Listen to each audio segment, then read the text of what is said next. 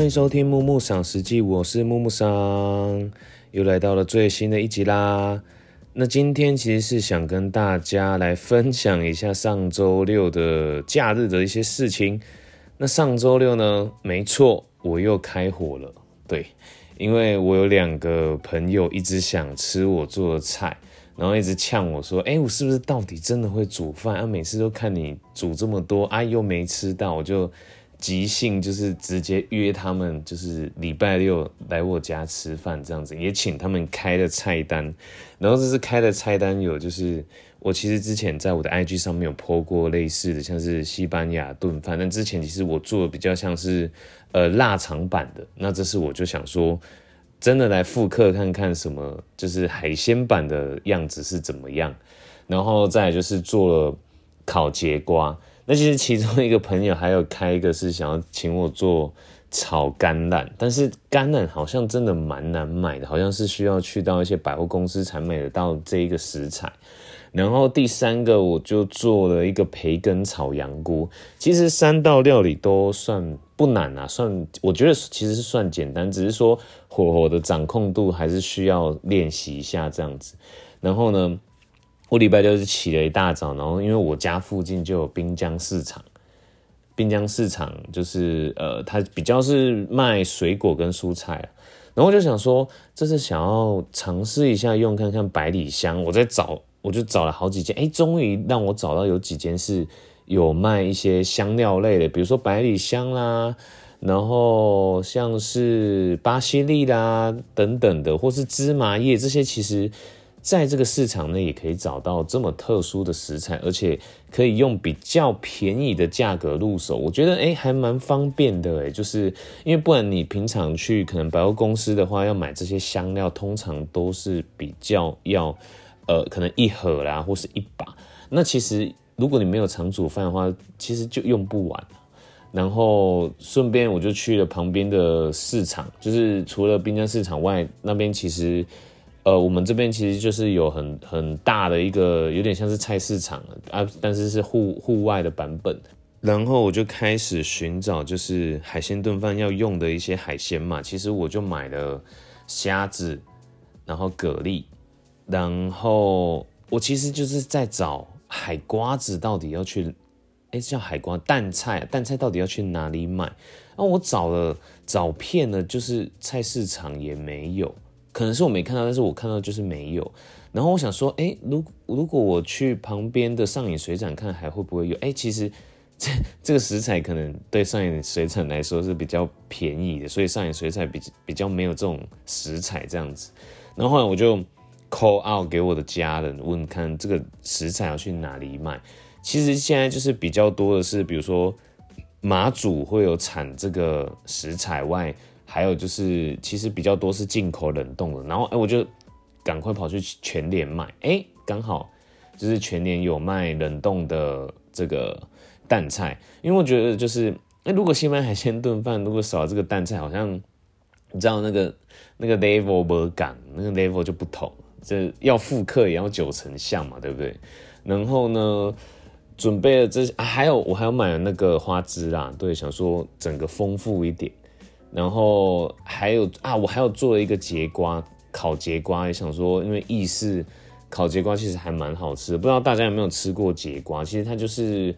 我觉得它大概就是比一般的黄瓜再软一点，如果是煮熟的话，但是它就是如果你你用烤的话，它的水分就会少一点，就比较不会那么软烂，其实就会还蛮好吃的。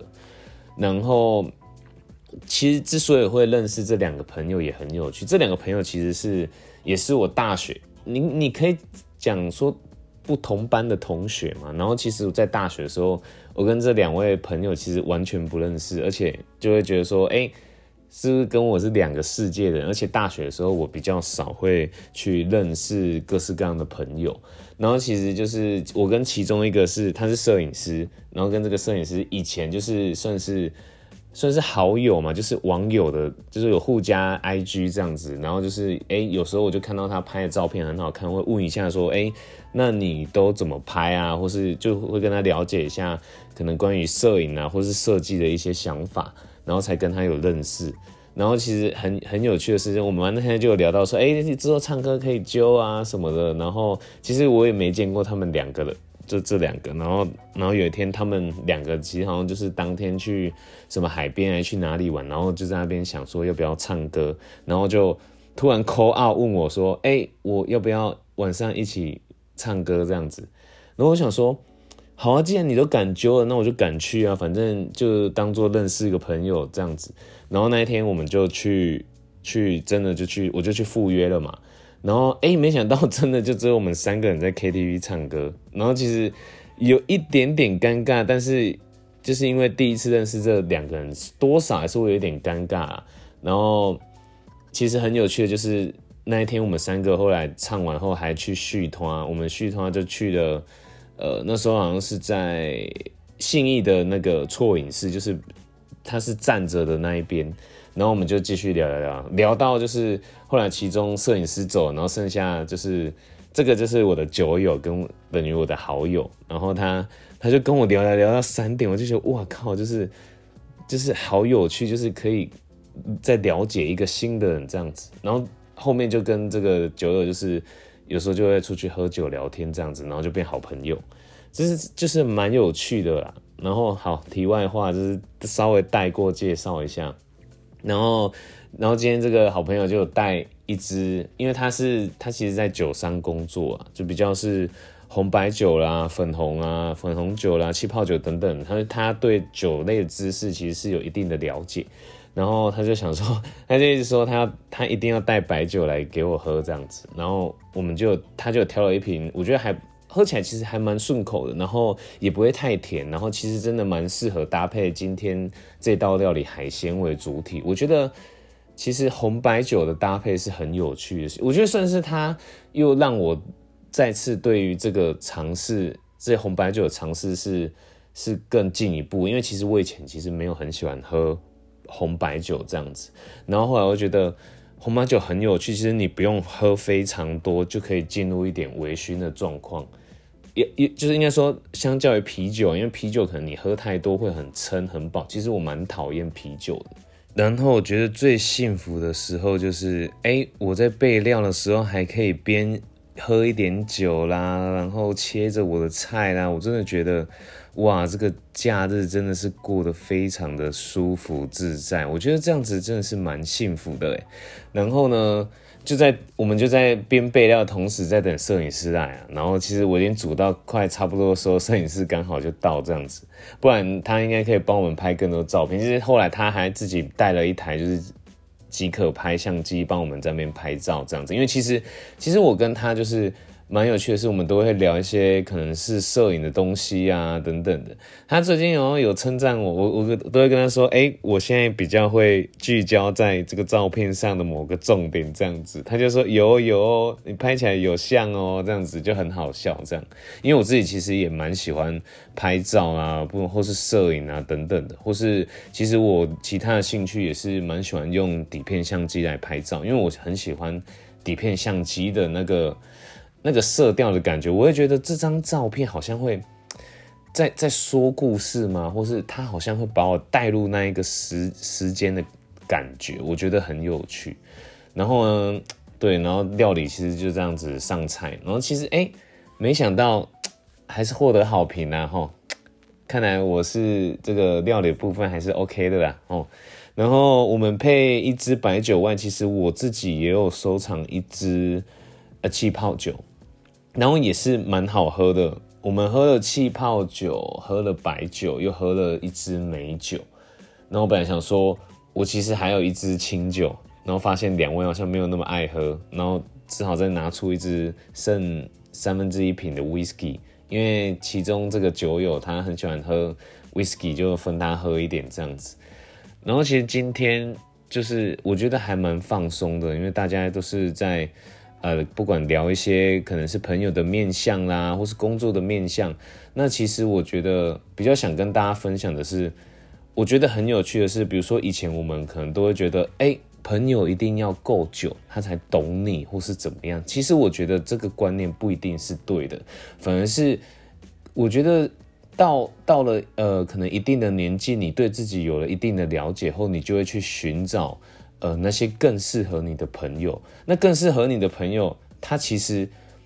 了解你的程度，说不定还比那些几十年的朋友还更了解你。我觉得这个是，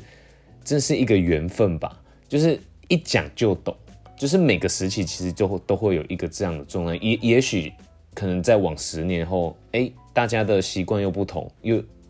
就是离自己比较近的朋友也会跟着改变。但是我觉得最重要的是，我们可以去珍惜一些这些跟自己习性很相近的朋友，因为我觉得这个缘分很难得啊。那也是因为这样子跟这两位朋友特别有话聊，可以分享很多不同面向的事情。对啊，因为其实那一天他们就在讲说，哎，以前可能会可能是因为学生时期，所以大家会有一群比较常聚在一起。那其实后来因为出社会后，大家接触的事情不一样，遇到人也不一样，然后其实也会产生一些自己的一些想法。那见而见之，就是比较适合的，就会又分一点出来，又分一点出来这样子。对啊，但是也不代表这样就不是朋友，只是说。呃，有一些朋友可能你会适合讲的一些话会不一样，我觉得确实也是这样子的，因为人其实都会一直改变。然后后来我吃完之后就陪其中就是摄影师去做捷运哦，我们家到捷运站其实有一段距离，但是他竟然给我用快走的，我实在是走到有够喘。然后他就刚好有跟我聊到一个电影是。嗯，它是叫做《午夜巴黎》，应该是这样子。其实 Netflix 上面有，然后当初我记得我只看了一半，但是因为我就是在跟他探讨说，比如说我们这个年代啊，或是以前的年代这样子，然后他就跟我讲说，里面的一个桥段就是，其实这个故事是这样子，这个是一个呃，这个故事里面是一个美国的作家，应该是作家还是什么，然后他因为喜欢散步，但是他老婆不喜欢。然后别人说他都一个人散步，然后好像是他们不知道是蜜月还是怎么样出差，然后去到法国巴黎的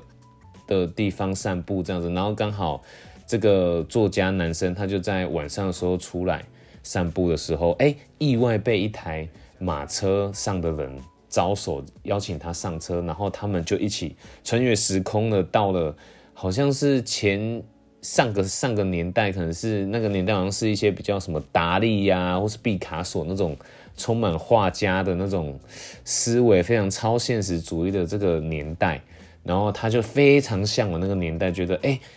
就是好喜欢这种大家什么都能了的这种这种年代。然后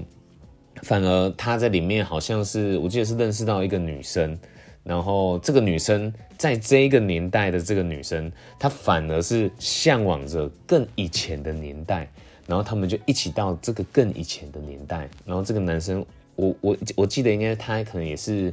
不是很适应这个以前的年代。然后到头来，其实我们要反思的是，就是其实大家有时候都会向往着以前的美好的年代，然后我们却没有意识到，其实这个最好的、最美好的年代就是。我们当下在呃生活的这个年代，然后我们必须去就是适应啊、接受啦、喜爱，这都是我们的一些必经过程。我们应该要更珍惜当下的这些感受，然后试着去跟当下这个年代融合在一起。我觉得其实这个反思也蛮有意义的。比如说，像其实我有时候我自己都会反思说，哎，以前的年代其实。蛮重视人与人之间的每一次的见面啊，或是关系等等的。但是我我那时候我现在就会想说，哎，比如说现代，因为大家有了可能更快速的，有了更快速的，就是比如说像是使用社群软体啦，或是 Line 啊通讯这样子去跟一个人交流，大家就会特别没有珍惜人与人之间的关系。有时候我会这样反思，但是我觉得，哎，反而。我在这个年代，其实一定还是会遇到，呃，比如说快速的联络、快速的结束这种这种人与人之间的关系。但是，我能保有的是，我还是会很重视人与人之间的关系。对我而言是这样子，我会觉得，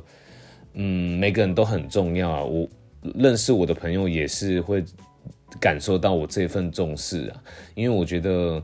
大家的这个缘分都是很难得，比如说我可能有缘认识的这个朋友啦，或是这个朋友啦，那我就会觉得说，我既然没有跟你有什么交恶的话，我就会重视这一份关系。那如果我们刚好又是更 match 的话，我就会呃，可能把你视为更重要的一个人物这样子。对啊，我就觉得其实还蛮重要的。比如说，因为这个摄影师的话又跟我聊，跟我聊一下，比如说他在去年的时候，其实发生了蛮多事情，关于一些。朋友的离世啊，等等，比如说，我们总有时候会跟一些朋友说啊，我们下次再约啦啊，不然我们就是之后有时间再约。其实，我你不知道这个朋友什么时候会真的不见或消失在这个事情是世界上面。那其实我觉得，如果我们有这个时间的话，其实打个电话好好聊个天，我觉得不一定要见面，但是有好好聊个天，我都觉得。是一件蛮蛮重要的事情，对啊。如果你真的觉得这个朋友很重视的话，我觉得打个电话或是问候一下，我都觉得关心这种都是很重要的。而且我觉得另外一个另外一个对象，他也会感受到这一份呃可能关怀啊、关心的这种重要程度。对啊，好啦，就是稍微反思一下，就是近期的一些心得分享。那还好，就是这两个朋友有喜欢吃我煮的饭。其实我都觉得，如果我煮这样子晚后能看到，就是大家很开心的吃这一份料理，我就觉得很幸福。真的感谢你们。那希望大家也能好好的重视自己的，可能是亲朋好友啦，不管是朋友、家人、感情等等的，都可以拨出一点时间去重视、去了解、去关怀。我相信另外一半。或另外一个对象，他也能感受到这一份尊重。好啦，今天节目就到这边，那我们下一集再见了，拜拜。